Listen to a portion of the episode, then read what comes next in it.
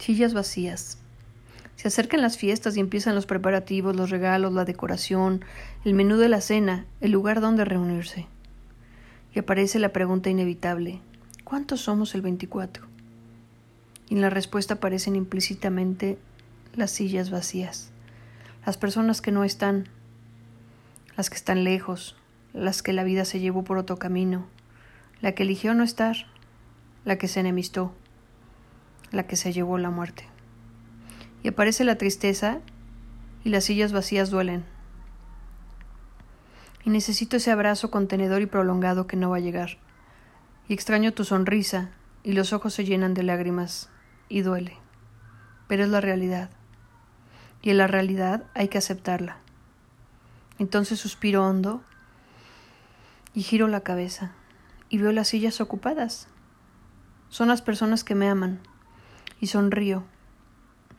Así es parte de la vida, pérdidas y ganancias.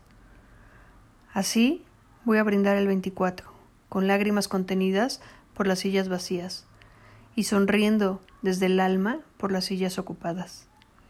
Feliz, sí, feliz a pesar de la tristeza, porque ser feliz no es necesariamente estar alegre.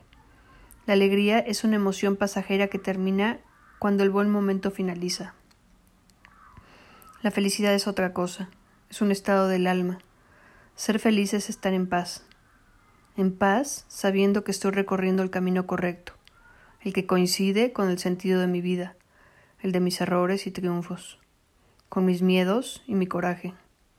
Mi camino, el que yo elegí.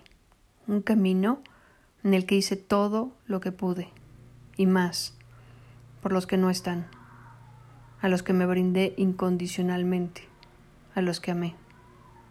Autor desconocido.